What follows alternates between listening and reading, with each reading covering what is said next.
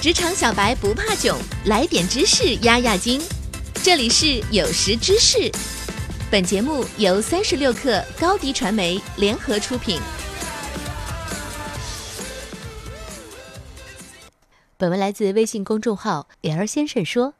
但凡工作了几年的朋友，多多少少都会面临时间不够用的问题。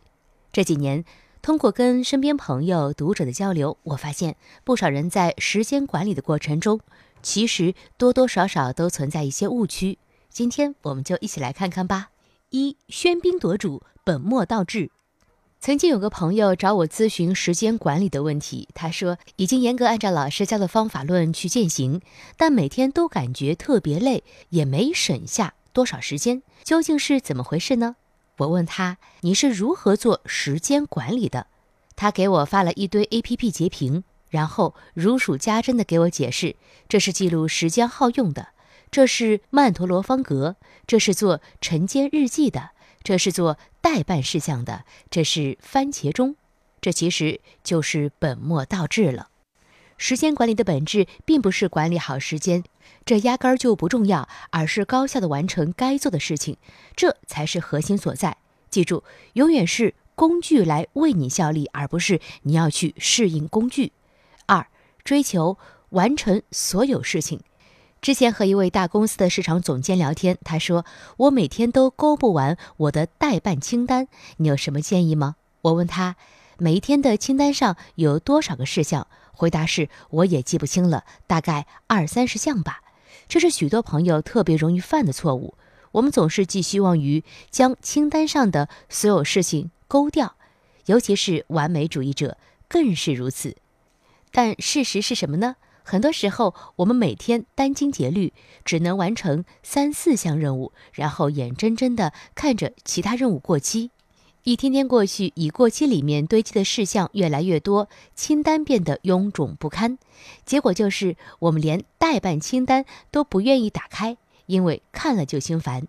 有两个事实可能是我们需要直面的：一，我们往往都高估了自己的能力；二，事情往往是做不完的，做多少来多少；三，过于依赖番茄钟。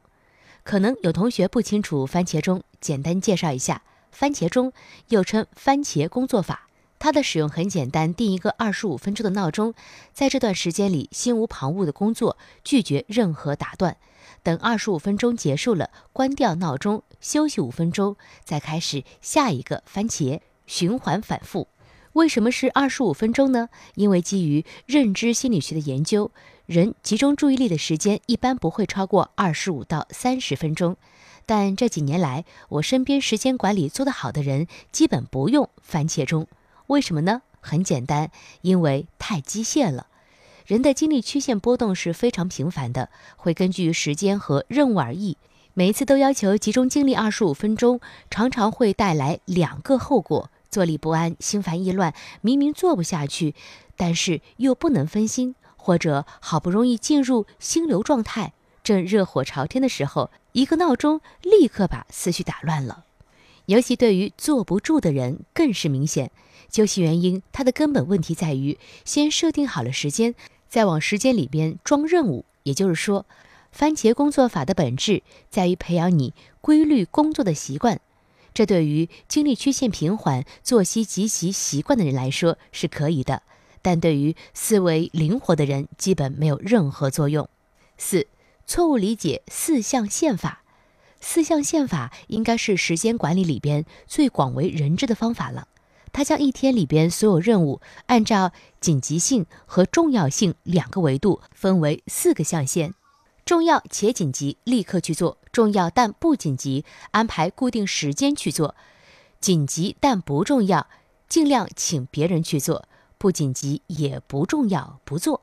绝大多数时间管理教程都是这样教的，大家也都是这样学的，很少有人对这套分类方式提出质疑。但不知道你有没有意识到，这其实不是很科学。是思考一个问题：为什么在我们的待办清单里面会出现不重要的事项呢？换言之，不重要的事情，哪怕它很紧急，又怎样呢？一件事情如果不重要，那不做也不会有什么后果。为什么要考虑做它呢？所以在管理时间的问题上，千万不要人云亦云，找到最适合自己的那个方法才是最重要的。好了，本期节目就是这样，我们下期不见不散。一手商业资讯，精准创业风口，专属职场锦囊，尽在三十六课 APP，快来下载吧。